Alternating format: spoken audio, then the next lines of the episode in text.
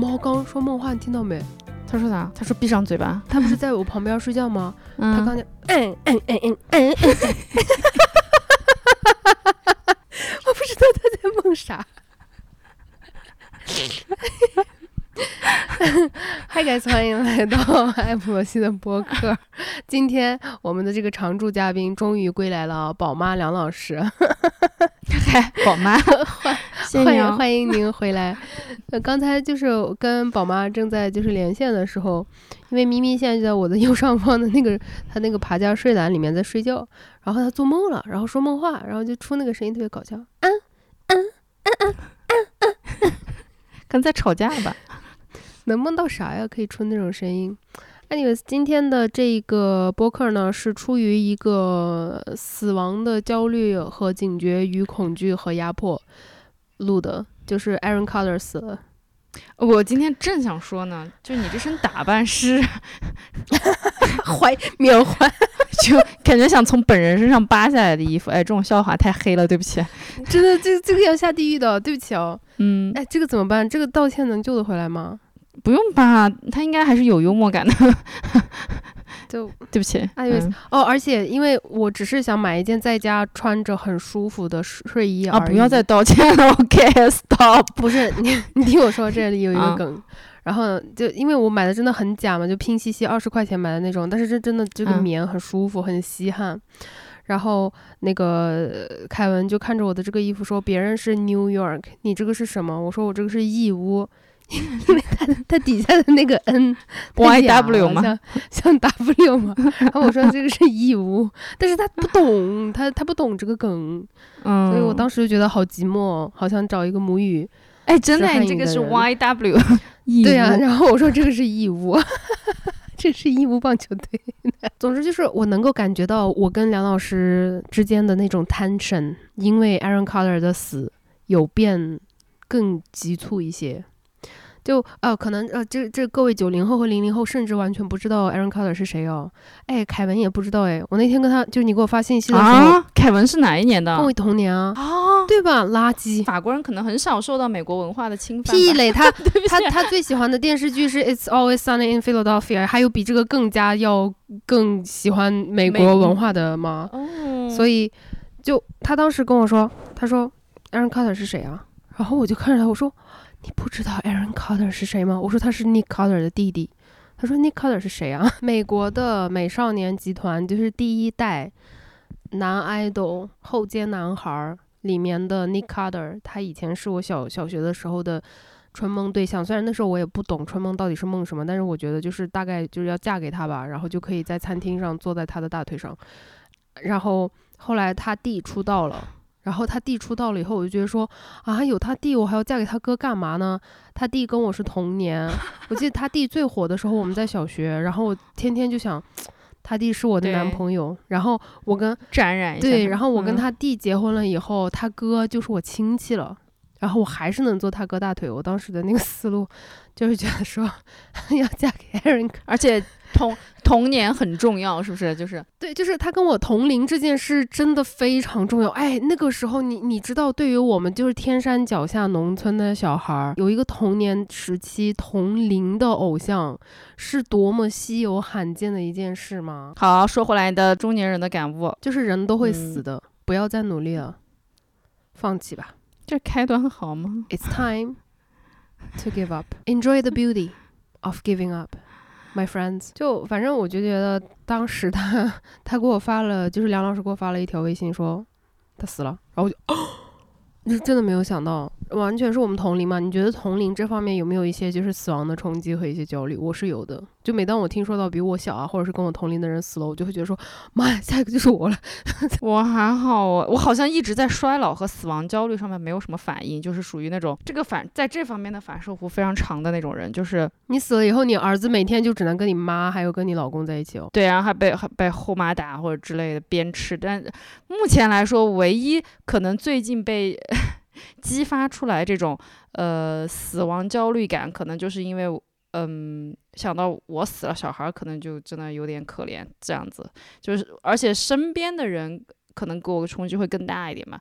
就有的时候这个东西对我来说遥远了一点。我前两天就是因为这个焦虑感嘛，嗯我还在跟凯文就是在呃立遗嘱，嗯就是修正一些遗嘱的内容范围，然后就是大家想把这个事情做得更细致一点嘛，因为想着说，如果哪天两哪个人忽然之间 drop dead 就没了的话，最起码要分得清楚一点，就是家人来哪些东西给谁，然后哪些东西扔掉，哎，我先问一嘴啊，有没有给我的？也就是有那个范围，就是我会把那个呃区分出几个范围东西，然后这个范围是朋友这一列的人可以来选的，然后朋友这一列有谁谁谁谁谁谁谁谁谁，我们是这样列的。然后我们两个就在讨讨论说，到底要不要就是火化掉啊？然后我说。哎，是就是要不要一把火烧了？他说烧就烧，他说你死都死了，你烧就随便烧了。然后我想好像也也是，然后我我说我们就说，那如果是火化掉的话，就是拿一些残留的什么骨灰之类的，也可以分批就放到那个保险袋里面。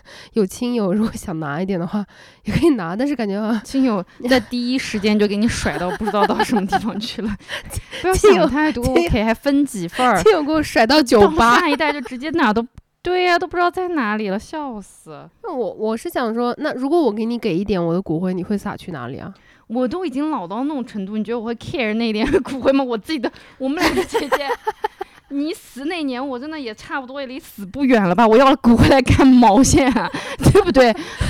我的意思是说，如果就是我非常年轻的时候，忽然间有一天走路就啪就死掉了。那还是会的，就是在我还没有老到快要失智的情况下，我还是需要一点这样的东西的念想吧。嗯，我是觉得，如果我们这一代过，我以前想过一个问题，就是，呃，跟火化倒是没什么关系的，就到火化是必须的，因为我觉得除了火化，其他的处置遗体的方式都非常难看，嗯、没有尊严，火化是最好的。然后再一个就是，我以前跟我朋友了在聊天说，我们以后嗯、做点别的什么副业吧，然后我就跟我朋友说，我说未来的几十年，我感觉哈，殡葬业会是很大的一个方向。我们俩挑过了这个问题，然后呃，除了宠物以外，我觉得个人的在仪式上面，殡葬这件事情是应该有所发展的。就是比如说，对我觉得你你走或者我走，我们其实可能会想要一个比较好笑的，或者是对你在你在我的你在我的葬礼上给我讲一个那个 stand up comedy 或者之类的这种东西，我会觉得很对很有趣。就这个东西可能会有一个巨大的变革，因为就是年轻人死了，你知道不太一样。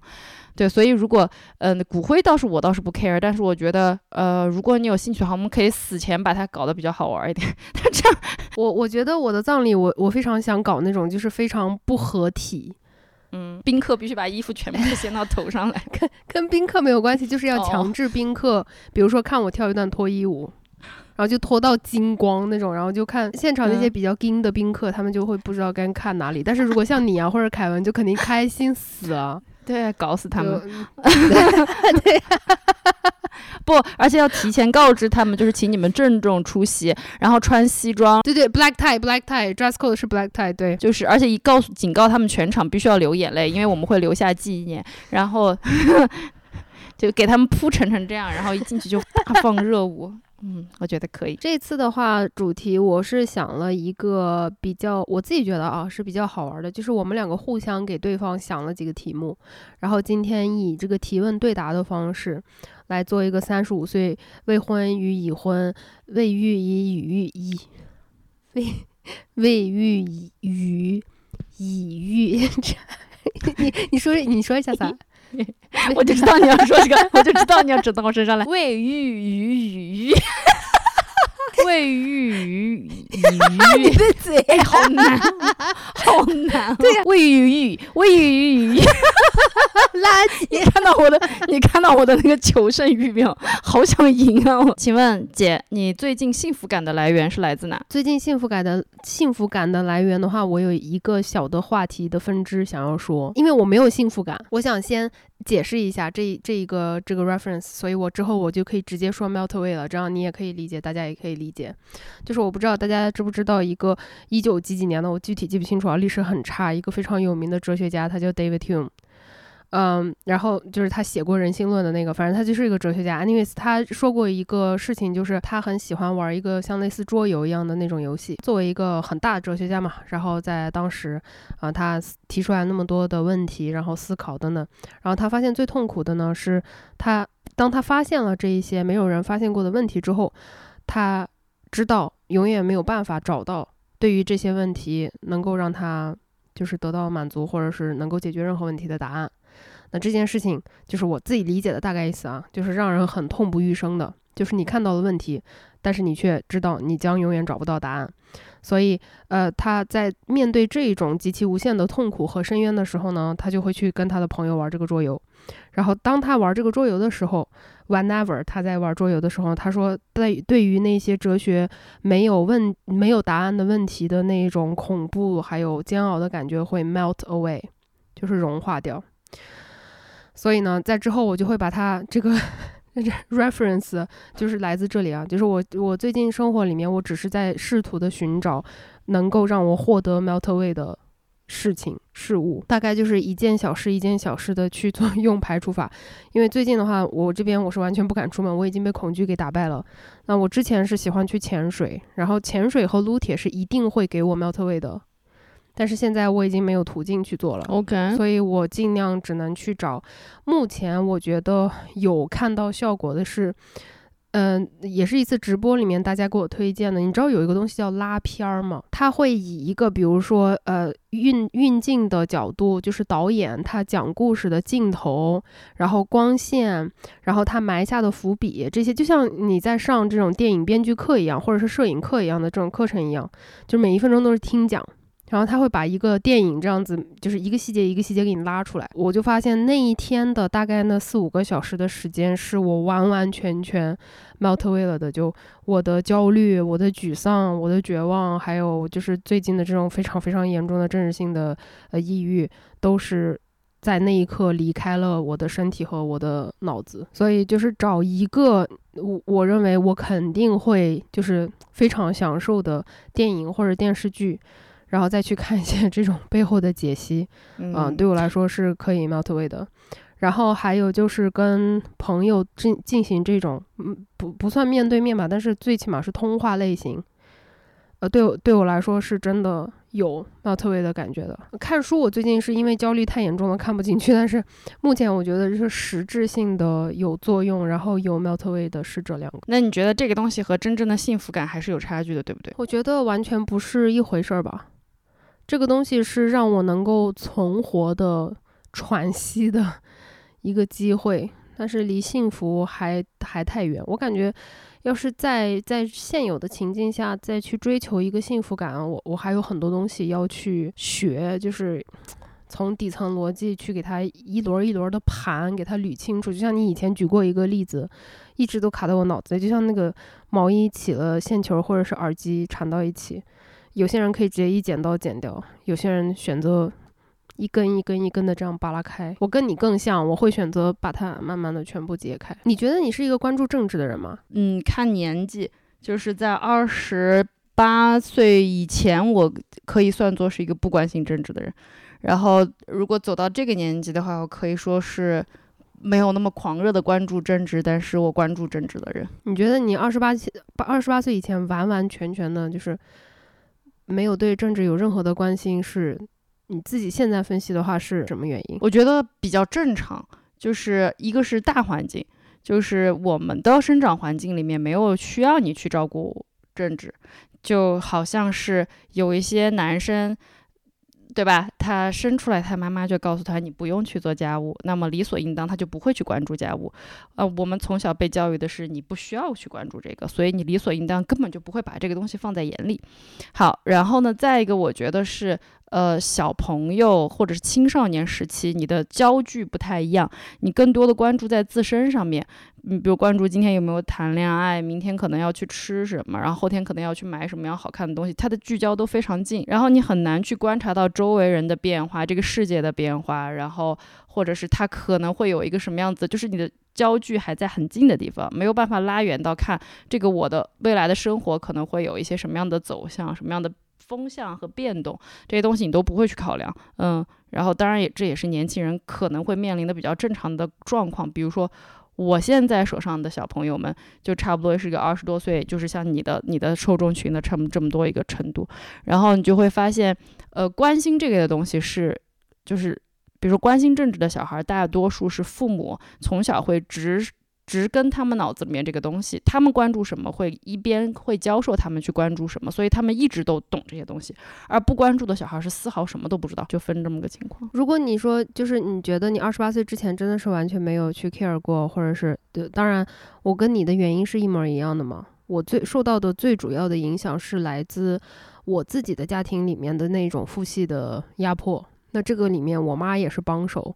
啊，我爸是主犯，呃，他会从小非常严厉的打击我说，女孩子不要去关注这些东西，就这些东西不是你要管的。你第一不要看，啊，第二你不要谈论，第三你不要想。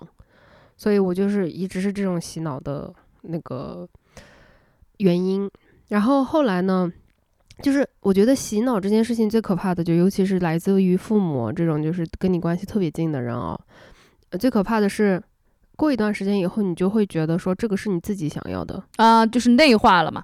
这个东西就对，这个是出于你自我意志，你不，你就是对这个不感兴趣，你不喜欢，或者是你觉得没有必要。但是这这个，我现在呢，就是很后悔。虽然我也不知道能后悔什么，但是如果说让我在是和否里面勾一个选项的话，我是一定会勾是的。就是我非常后悔。我在之前的人生当中，完全就觉得说政治是与我无关的，我完全没有去考虑过。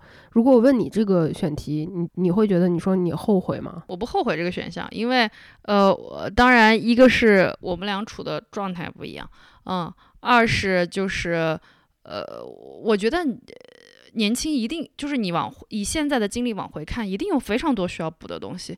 年轻时候干的傻逼的事情，然后这些东西就是再来一次。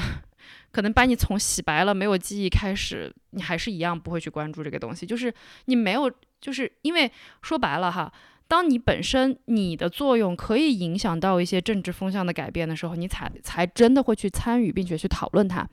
但是如果再活一遍，一切照旧的话，一样我们还是两个手背在后面，与我无关。嗯，所以我不太去后悔这个东西，因为嗯，我没有那样的途径。我在这一点上，我跟你的看法就完全不同。如果说时间可以倒流，其他东西我觉得都无所谓的。但是这方面，我真的希望是当时有有一个谁能够稍微哪怕提醒我这么一句，或者点我这么一下，我对于很多很多我人生当中会发生的事情的选择会有巨大的不同。嗯，对。然后态度也会有巨大的不同，但是我没有过任何的途径，去有一个有一个不一样的声音来跟我说。所有的事情都是关于政治的，你的衣食住行，所有的事情都是你需要去关注这个东东西，因为你不关注的话，他 他就会来关注你，是吧？就是最终你自己的生活是跟他息息相关的。我没有一次听到过这样子的声音，我哪怕听到一次，也许都会对我有很大的改变。所以在这方面，我是有一个几乎急迫的想要输出的，是说。如果说我可以提醒到现在在观看或者是观听，呃，观听在收听的一个就是二十代出头啊，或者是这个年纪稍微轻一点的朋友，去有这个改观的话，我觉得社会真的很不一样。我是认为这个东西它并不是说你有任何的影响力，不管大还是小，或者是你有参与权的时候，它才是重要的。我觉得这个就是。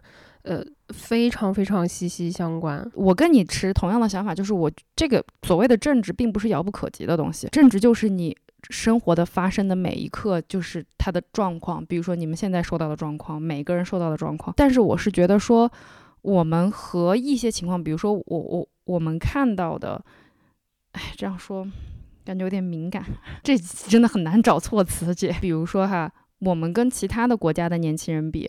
为什么他们可以想到？是因为，比如说我我书上有一道题目，我到至今为止没有任何一次可以讨论到这个题目。这个题目叫做“十六岁的选举权”，因为我们是原本引进的课本嘛，所以这个东西本来就是人家在讨论的东西，因为他们这就是他们的生活，而我们的政治和我们的生活是分离开的，就是我们只承受政治带来的结果，但我们。从来没有说去参与政治，你懂我的意思吗？就是我的逻辑在于，你但凡只有参与一个东西，你才知道这个东西是和你生活相关的，而国就是你到，在国内的问题是，你不参与是因为你觉得这个东西跟你没有关系。我觉得正是在就是这个具体的，因为每个地方的制度啊什么的都都不一样，这些东西大环境还有更大的方向是你个人渺小的力量没有办法去改变，或者是，呃，去做任何事情的。但是恰恰就是这一点上，尤其对于关注度的要求，我觉得应该是更重要。你这样描述出来，会给我一种感觉是说，当他跟你就是没有太大的关系，你没有办法具体的参与到其中的时候，那你确实是不会有这个敏感度。我觉得这个跟他没有任何的关系。我我想表达的是，这个东西可能像我小的时候，就是当我的父辈他们谈论起来政治的时候，都是用的一种非常执政者的角度在谈。你懂我的意思吗？那那个时候你就会觉得这个东西是与你无关的。但是如果像我就是反过来，这个东西证明的其实是你的东西。如果人能有人能告诉我这个东西和你就是相关的，这个东西才叫做政治的时候，那你的敏感度才会上来，对吧？是，其实我想证的是你的东西，只是说一个鸡生蛋，蛋生鸡，呃，我也讲不清楚的一个问题了。大家好像仍然有一个非常非常大的误区，就是政治好像就是你在新闻标题上面能看到的抬头的那个那个才叫政治，不是的，就是各个方面，不管是就是粮食也好，环境也好，然后所有的东西，现在目前当下正在发生的变化、局势、国际环境等等等等，全部的这些东西都是包含在里面的。呃，包括女性主义也好，然后包括育儿也好，这些全部都是政治。就是我会现在更加的想要借这个机会鼓励更多的年轻人，就是你你千万不要觉得好像政治跟你没有关系，政治是你生活的每一分每一刻。嗯，OK，接下来来到。我问的第二个问题了吗？请问，如果给你一次机会选择那个你的室友，你会选择我凯文还是 C D 选项？只能选择一个。你第一个排除掉啊！我不想跟婴儿在一起啊。Sorry，就是也我的意思是我本人，你不要把我婴儿跟我带在一起。就是假设他不存在，第一时间把他先踹掉。如果能把你儿子踹掉的话，当然是选你啊。啊，好吗？但是如果只要你带着你儿子的话，就是第一个踹你。OK，好的，我还染色体的下场。你我觉得是因为不是说你好欺负，而是你比较能忍受我。你的性格更像是有点就是海绵。的那种，对我来说是这样子。OK，就当我哎 有时候就是气的要呲水了，干嘛的，或者是发疯啊，你你你你并你并不会像一个铁板一样把我这样子打回去，然后又把水呲的满墙都是。你就像一个，我也不知道这个形容哪里来的，你就会像一个海绵一样，默默的把它吸收进去。OK，好，然后呢然后有一天你太你太重了。你就掉下去，你就死了。对其他人的话，我说实话哦，我主要的担忧来自于，我觉得他们并不能长长期忍受我，我也没有这个安全感，相信他们能够就是长期像你的这个程度的忍受我。凯文呢？凯文的话，我没有那个安全感。凯文的话，我觉得一两年也许吧，但是再久的话，朝夕相处的这种情境下，我还是不会特别有信心，觉得说，哦，他就像你啊。你说我们两个接下来就要就你儿子不存在了，然后哎，没有咒你儿子的意思。总之就是这个婴儿他不存在之后的话，你你说我们两个会一直住到差不多退休啊、死啊什么的，我也不会有太大的压力。但凯文我就会有无数个 就是警报，说万一他五十岁的时候就是忽然之间有繁衍的那个心情，然后要整天要吵着生孩子怎么办？就男的永远有这个。风险性。那如果就是，那就是如果没有我们两个的话，你基本上就准备就是一个人住就很 OK 了，是不是？不需要有室友存在，不需要。我都已经在认真研读这个，就是如果说很不幸的我活到那么老，我在认认真研读如何以最好的方式让我的老年生活能够在家舒适一点。上野千鹤子的老师的书哦哦，上野千鹤子的书真的哦，最近最近我在看《始于极限》，哦我觉得哦，你知道我每天上班那个。背包已经很重了嘛，要背电脑，要背各种书，然后那本书我真的是舍不得啊，就是一定再重都会背到书包里面，有空就会拿出来看。那个，而且那个翻译翻译的非常好，就是那个日译中日的简直是精妙，就是你赶快去看，我真的看到整个人就是嚯嚯嚯，就舍不得看完，你知道吗？最近在看一本书，它叫呃，也许你该找个人聊聊，就是这个叙事的形式。这本书我真的特别喜欢，这个也是看我视频的朋友给我推荐的。你知道我有多夸张吗？啊，就是我现在还剩下三分之一，我有点舍不得看完，因为我怕一下看完就没了。那之前就是大概就是有有一点每天就干嘛都都在看书，就是吃饭是在看书的，就是吃饭没有在看电视了。吃饭的时候在看书，不管是在外面吃还是在家里吃。我觉得你有一个想法很好，就是那个书这件事情其实是可以反复利用的。呃，我觉得我们又不是什么非要把它摆在架子上彰显自己有多么了不起的人。之前我跟我们实践过一件事情，就是互相送书这件事情会给人带来特别大的愉悦感。然后这个书又不贵，然后你又可以，你们俩可以共同 share 很多东西，你知道吗？就是对对对对对，东西是没有办法 share 到这种程度，即便是我把小孩给你寄过去，我们也没有办法。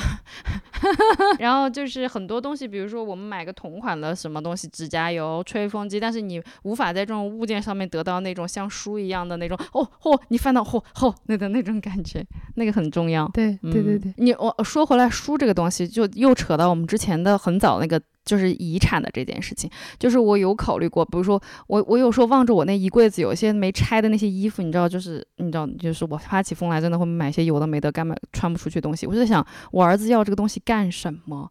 请问如果我有哪一天死了，就是他绝对不会感恩说，哦，我我看着留一件我妈妈的衣服，no，我儿子绝对是给我全部打包过，赶快能寄多远寄多远。所以这些东西到底留下有什么意义在？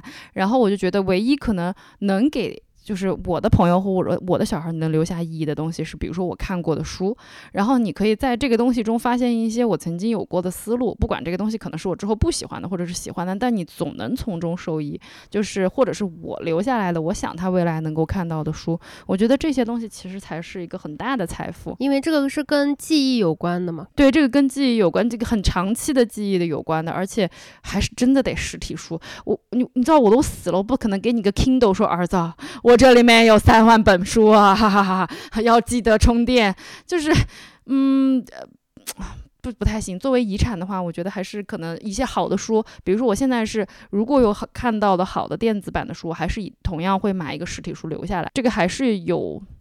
很好的感觉的，扯到另外一个话题去了。没有，我我很同意，我也想过这个问题，就是我之前有犹豫过嘛，说既然我已经很确定了，我永远是一个这种颠沛流离的状态，就不会有一个很固定的家，然后就在那边。然后我说说，哎，这样子买纸质书好像好像是一个很愚蠢的事情啊，因为每次搬书很累或者很贵。但是我觉得仔细思考以后，我觉得如果我有一天搬不动了，我可以请搬家公司的人搬嘛，对呀，对吧？对呀，我可以把这个能搬得动书的钱攒好吗？还是值得每一次搬家的时候都花一点钱，花一点精力把它搬来搬去？就像你说的那样，这个是直接跟我这一个人是有紧密相关的。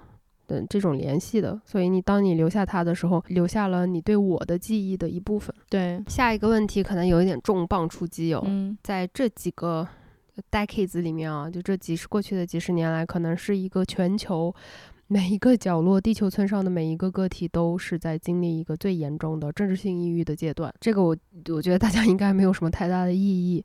嗯，所以当下面对这种政治性抑郁的话，你觉得你在生活当中面对它，或者是？呃，挑战他，或者是克服他，打赢他，你有任何的办法可以跟我分享，跟大家分享的吗？很难，我觉得我有一点是，反而是从你那里学到的，就是我把自己和一些新闻隔离一下。但是我发现这件事情好不起来，不是说我隔离了我就远离了这个东西，且这个东西没有任何影响。我坐在办公室里面就会听到当天的所有的新闻，包括评论，然后轮番的这样轰炸，这个东西是我屏蔽不掉的。然后，所以我觉得我后来就算了，只是说我唯一。能做的事情，一个是关注，呃，把点关注到自身上面来，也就是说，我可以在这些，就就像跑毒圈嘛，这件事情一样，就是在打那个打打吃鸡一样，就是我怎么样以更巧妙的方式绕过一些毒圈，然后只要我不掉进去，这个东西是我日常在考虑的东西，就是我能够怎么样大范围的使得我的生活正常化，这个是就是只能这样子了，除此以外，我没有更好的。我解决不了这个东西，你呢？嗯，随机波动他们最近最近就是节目做了一个系列叫《与朋友告别》的，你可以去听一下他们最新的一期。好的，我觉得就是志奇他们几几个人说的几个点，我都觉得，就虽然他们的点都特别不一样，但是特别特别的有共鸣。就他们采访了一对儿从深圳搬去云南定居的大学教授的夫妻。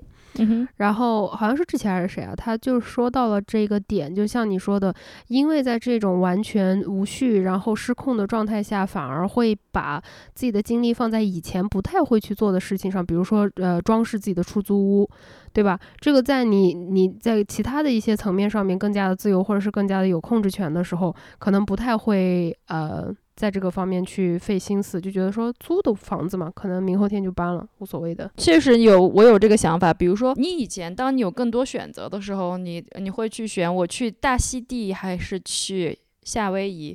可是当你只能禁足在活动的区域的时候，且每一个人都是这样的状况的时候，如果没不不是所有人都能旅行的时候，你的焦距是不是应该调到一些你可能就是力所能及的，能让自己有一些舒适的地方，对吧？不旅游也能活得下去的一些方式。嗯，掌控感的方式。对，但是也有同与此同时，也有一些人是为了能够获得这种掌控感，就是完完全全的去把自己跟自己当下，就是比如说像出租屋的这种呃中间的连续给它给 detach 掉。嗯，就是不就就更加的觉得说不要再去做这种让自己会在精神或者是情绪上面产生依赖的东西，因为这个会增加自己的无序感。嗯，就这两种呃应对生活的方式，我感觉我都 特别能理解，也能产生共鸣，因为我感觉我在生活上确实有一部分是这样子的，就是我现在为了能够，嗯。尽量的帮助自己的这种无比的习得性无助的那种难受的感觉，我会尽量的不要跟我是，我连跟猫都会保持距离，会比以前要更加的保持距离一些，因为我不太想让我自己跟外界的任何事物有过多的关联。嗯哼，这个有时候是我自己身体就是出于自我保护的一个下意识的反应，但是也有时候会像他说的那样子去增加一些。呃，这些跟外界事物的连接，获取一些掌控感。看，就跟同样一个问题的反面，比如说你终将会失去一个动物，就是一定是你会你会先失去它嘛？那么，呃，我爸的反面就是我不要拥有它，我就不用去面对所有的东西，这是一种方法。当然这没有错，也就是一种选择。那另外一种选择就是我要竭尽全力的跟他在一起，去发现跟他更。这样的话，我才有可能跟他更好的告别。所以我觉得，其实这是跟这个是相相大类似的一个对于这件事情处理的一个方法。一种是远更远离一种生活，一种是更无比的去接近一种生活。嗯，但我觉得好像就是无无论你是选择往哪一个范围去发展的这种性格也好，还是这种为人也好，我觉得有一点可能大家都会同意的，就是一定要把长线拉短线吧。嗯，我感觉现在就是 就把自己的注意力，任何东西往长线上面放，都是毒性很强的一件事情。我之前在写，我说我觉得我像在租租着过一种非常临时的生活，就是呃，对于现阶段的大家来说，应该都是没有很难去说打算和梦想两个字的，因为。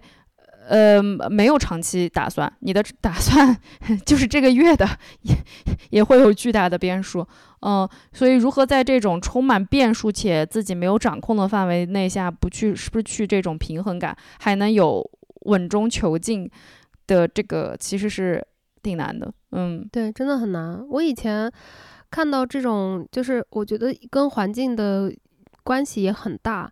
就是当你的这个整体的生活方向是有一种欣欣向上的这种方向感的时候，对吧？就是它整体是提升的时候，你很少会去静下心来去仔细的思考说，呃，我把我的注意力放在当下到底是一个什么意思？对。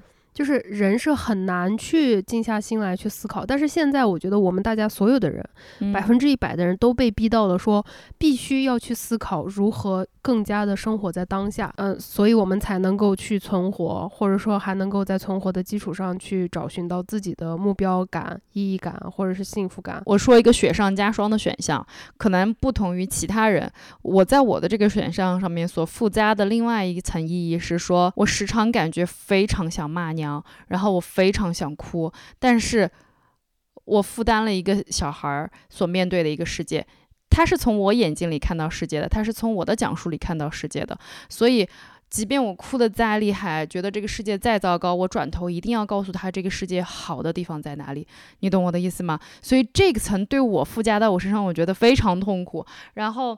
很难。以前的那个片子，奥斯卡那个片子叫是《美丽心灵》还是什么？就是他不是抱着他的小孩，他跟他的小孩一起被关在集中营里面嘛。然后他就跟他小孩通过玩游戏告诉他们，我们是在捉迷藏。所以，我我其实是想学的到的东西是不管任身处任何险境，我都得以一种非常幽默和巧妙的方式，让我自己看到希望，且让我的小孩看到希望。这个对我来说是一个巨大的挑战。那很厉害啊！就如果能做到这样子的，真的我觉得太厉害了。就我也在调试吧，就是你给自己就已经下了非常多的难题，然后你还得还得去在这个东中间去摸索，你要怎么样让他的眼睛里看到这个世界是美的。我就你刚才说你懂我意思吧？我就立刻想要摇头说，我完全不懂，因为我觉得我第一我懂不了，第二我做不到。就是比如说像我外甥女的这种关系，我已经失能了，我真的就是没有任何的能力去可以通过任何的方式能够给她展现一个 好一点的世界，或者是能够给她找到一个思路。我觉得我自己非常烂的地方在哪里呢？就我现在因为没有办法再去继续做好这件事了，然后我我已经选择了。尽量的跟他拉开距离，我不知道该怎么样每天给他打视频，然后去给他提供一些别的思路，我不知道该怎么提供这种情绪上的支持了，所以我就只能每天跟他问个好，然后一遍又一遍的重复的强调的跟他说，嗯，一切都是暂时的，然后我很爱你，这样子。对，这个太难了，就是比如说像你刚才说到那个层面，其实很难，很多人能做到这个份上都已经很难了。我我稳定情绪，跟你说我爱你已经是很难的了。下一步是你怎么能够让他愉悦的发现好玩的东西，他才不会觉得这些东西是枯燥的。这这次妈的难上加难，我觉得妈的这个比我操小时候做的高考题他妈难十倍一千倍。我现在寄希望于的唯一一个点，就是在这样子的情况下，你看到我。呃，在坚持的生活，在坚持的去做一些事情。那么你看到我这样之后呢？我希望可以带来给你带来的一个希望是，即使外界再困难、再痛苦，但是你亲眼看到了你前面有一个人，他坚持下来了。那这是否会给你带来一个勇气和希望？是说，也许我也能坚持下来。我现在 唯一那么一点点寄希望于的就是，啊，也许他看到我继续在不停的往前走的话，他会产生这个勇气。其他我就没有了，这个一定是会这样子的。接下来该你问我了，是吧？对，消费习惯有什么改变吗？巨大，我也感觉到你的消费感、消费行为有很大的变化。我觉得你以前手松到不行，真的，我以前真的就是跟现在比的话，就是大手大脚到上天了。比如说，我举个例子，我以前就我觉得，如果说要需要什么原因去省一杯奶茶的钱，省一杯咖啡的钱，或者坐地铁省一段打车的钱。我会真的认为人生没有意义了，就你你还不如就让我就嗝屁了吧。对你以前是这样子，你完全跟我说，你说我就不能打一个不臭的车吗？梁叔，打个专车你要死吗？我不是给不起这个钱才多少钱？当然这句话我不知道，你自己适当的减。但确实在成都打车也没多少钱。这个这一听就是我我会说的话。但是我现在尤其是今年，嗯，彻底天翻覆地的变化呀！我我现在真的十块钱。花不花，我都是会一定斟酌一下，到底值不值得花的，我才会花。嗯，这个是什么给你带来的改变？是因为大环境给你的整个的一个改变吗？你觉得有因缘原因吗？我觉得大环境是主要因素，然后另外一个是自己心态上面的一个很大的转变。嗯，大环境的因素不用说了嘛，然后再加上我是今年三月份的时候被 N 加一的，然后后来就你知道一直在风控，然后解封了之后呢，有去试图就是投简历找工作，但是呃大概经历了两次就是非常非常明显恶意的在面试的过程当中的这种生育歧视、年龄还有性别歧视以后，我就真的被打倒了。然后我九月份开始我就摆烂嘛，我就想说，So what like。我也也许我可以就是停止工作，然后再加上我自媒体目前还是有一些些的收入的，所以我觉得我也没有特别大的这个抱怨的必要。但是那个你每个月有就是你知道的固定的稳定的一个数字的进账和完全没有，或者是你这个月可能有，然后接下来七个月可能没有的这种心态完全不一样。所以环境上面给我带来最大的变化就是以前我买一杯咖啡的时候，我绝对不会多虑。只要每个月工资卡有进账的话，我真的不会焦虑的，也不会就多想一秒都不会。但是现在我去下单买一杯咖啡之前，我会想说冰箱里面还有没有鲜奶，有的话就不要买了。这种细节的改变在这里。然后以前我会非常非常害怕表达这一点，因为在以前的那种网络环境里面啊，我但凡只要说出来 这方面的这种表达以后，大家就会。很多人骂我说我是在装穷，在卖惨。然后我也一直认为这种就是，如果说你的收入不是那种最低收入水平的话，你就不应该表达出来你是一个节俭的人，不然你就是装的，或者是你你的这种价值观是不对的。这个就可以引申到第二个，就是比较大的原因，就是我自己心态上面的变化。我觉得这个心态上面的变化的缘由，就是我尤其是在今年对自己诚实的程度更加的爆裂了一些，就是会更。更加更加的去努力，诚实的、坦然的面对我自己真实的、最核心的那个自我。我面对了之后，我发现我就是很抠抠缩缩的一个人。已经知道你已知是一个抠抠缩缩的人了。然后现在的状况是，还有哪些部分是你愿意给钱，是给到不抠抠缩缩的，非常就是爽快，然后觉得他花的是有价值的。以前是数码产品，现在好像变成健身器具，诶。我我仔细去 搜索了一下，我仔细去搜索了一下那个我的加购的清单，我发现基本上全部都是龙门架呀、卧推架呀、深蹲架呀，然后杠铃啊、铁片儿啊。杠铃我就每天在就是各个平台上面找二奥奥杆的标准的杆子。对于我来说，现在大好几百已经是很大的项款了。我以前不会觉得，我以前会觉得说买一个手机才是呃一个大项款的这一种。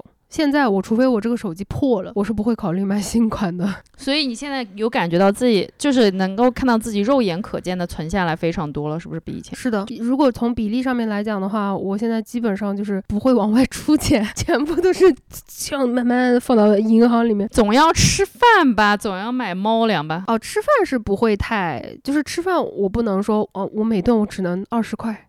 然后就只找二十块以内的外卖。我三十五岁了，我这样的我真活不下去。比方说，我我那天是真的是那个大闸蟹的那个瘾上来了，我我感觉我今天不吃掉四只螃蟹我会死的。然后我就买了四只母蟹，真的超贵，好大几百块钱。呃，还有一个我发现哦，我最近在实施的。我真的，我每天好想分享省省钱小 tips 哦，朋友们，你们知道吗？你们对你们自己家的那个存货做 inventory 很有效果。比方说，因为我是有冰柜的嘛，我每天哦就不嫌麻烦，我把那个冰箱还有冰柜的存货，按照我爱买的那个品类去给它登记。就比如说，我今天消耗掉了一个冻香蕉，一块牛排，然后一把蓝莓。然后在那个 Excel 表格上面去掉的时候，看到那个后面那个 inventory 减少，就有无比的乐趣。叫外卖的次次数也会低很多。你真的非常需要办公室工作，回家以后你绝对不想再碰这些东西。哎，我能在 Excel 里面找到幸福，但是我觉得就是省钱的快乐，真的就是。是是一定会有的，就是你比如说每个人都一定会有，你看我又买到小钱买到好东西的那种快乐，对，但是就不是每个人都有，你看我又花了十万买个表的快乐。对我现在你让我就是花十万块钱买什么东西都不行啊，你十万块钱给你让你买什么，你会觉得说 OK 好我买 私人飞机 就是打折打到十万，私人飞机打折十万你也只能买一个就是发动机的某一个部件而已吧，不管嘛就。就是反正这种东西，想说哦，抢破头。我对大钱没有什么概念，啊，不是那个意思，你懂我意思？就是我的日常生活让我没有办法去想万级别的东西。我最近因为搬家要考虑买车嘛，按理来说十万块钱的车我是可以承受得起的，但我绝对不考虑买十万块钱的车，就是这样子。那你买十万的车，你会毫不犹豫的买，还是你会？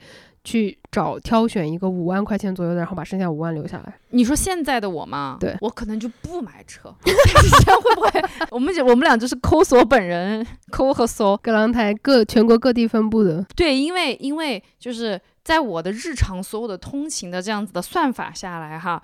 开车一定是不划算的。然后我甚至想，小孩上了呃幼儿园以后，我的通勤方式改为，我现在买了一个自行车，放上了婴儿架，然后就是骑自行车送他去上学。像我们小时候，如果不远的话也很合理啊，十几分钟嘛，骑自行车。我对这个就是有很大的阴影，因为我小时候无数次被，也没有无数次啊，可能两三次。小孩子嘛，你脚就很喜欢这样荡来荡去的玩，被夹进去了是不是啊？对，我也是被夹进去，然后肉夹掉，然后回家还得挨打，所以我对。坐自行车后座有很大的阴影，我现在可安全了，好不好？有把手，还有脚踩的地方，绝对不会被绞进去。你会就是买那种老头乐嘛，对不对？最后的结论就是是是，我我已经定了要买老头乐了。我觉得老头乐除了安全角度，就就反正你也开不快，反正对，就是这一点，就是我我觉得就是每个人的观点是不一样的。我昨天直播的时候还在说这个事情。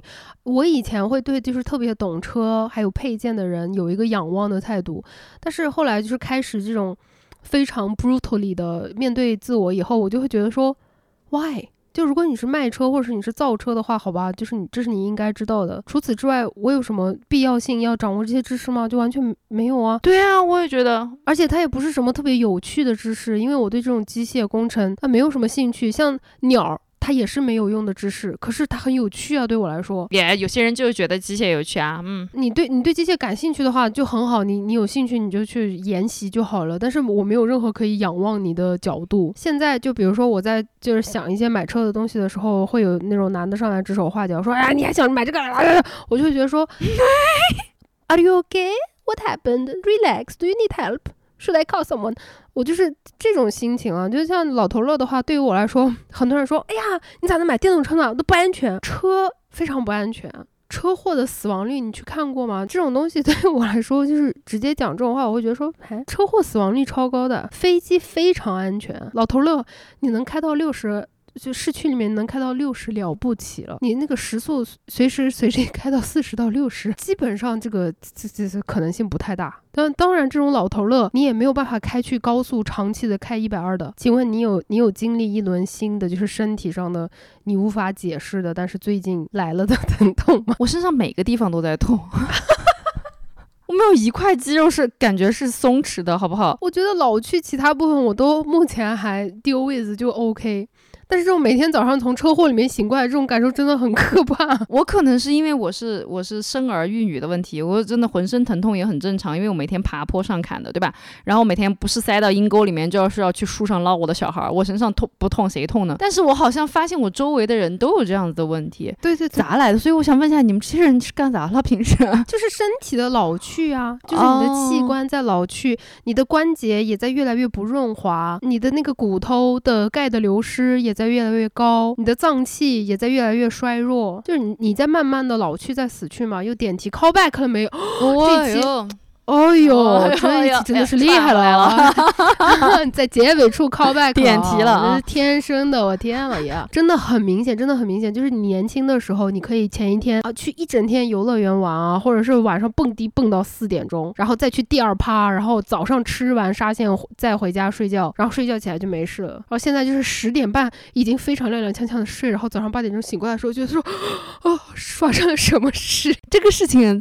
这不是这两年发生的，好不好？我非常明显的是三十岁以后啊，我也是，我也是，就是三十一过，整个就是我我在就咻，对我是一个三十岁以前，我以前跟他们讲，所有人都就掉啊，就是我成年以后，就是我离开我父母生活以后，我基本上没有在两点之前睡过觉，每一天 every day，对，然后等我到三十岁的时候，我就变成快点快点十一点半了，而且就是如果你一旦超过那个时间睡觉，你第二天整个人就是那种头晕目眩，因为觉得就是那种。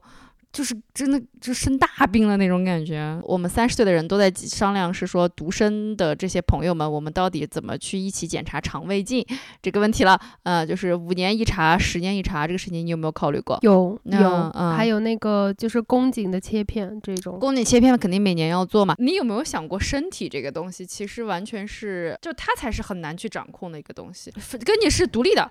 他想干啥，你是没有办法的。对，所以这个东西也是一个逐渐在感觉到老化的过程，就是身体其实是一个很难去控制它、感化它，然后对就没有效果，他想干啥他就干啥的这样的一个东西。是的，我我就是看大狮子写的那篇文章，就一下就把我给点醒了。身体它是有自我免疫系统的，他们决定你的生死，所以身体我一直都是觉得，就是它跟你是独立的两个东西，你只能趁它还愿意跟你配合的时候。